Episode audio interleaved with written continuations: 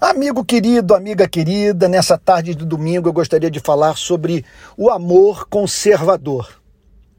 A fidelidade aos valores do cristianismo pode fazer com que tenhamos de assumir posturas conservadoras.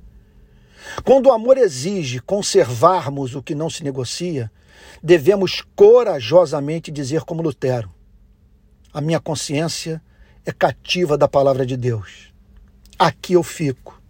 Deus me ajude.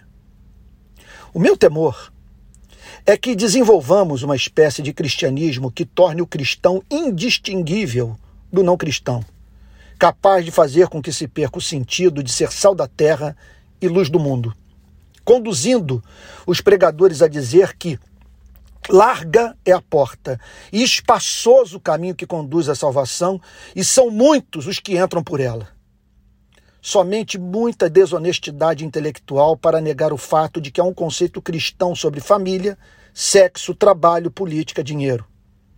A busca por relevância cultural e construção de pontes evangelísticas a expensas da fidelidade a Deus é o caminho para a igreja ser lançada fora e pisada pelos homens.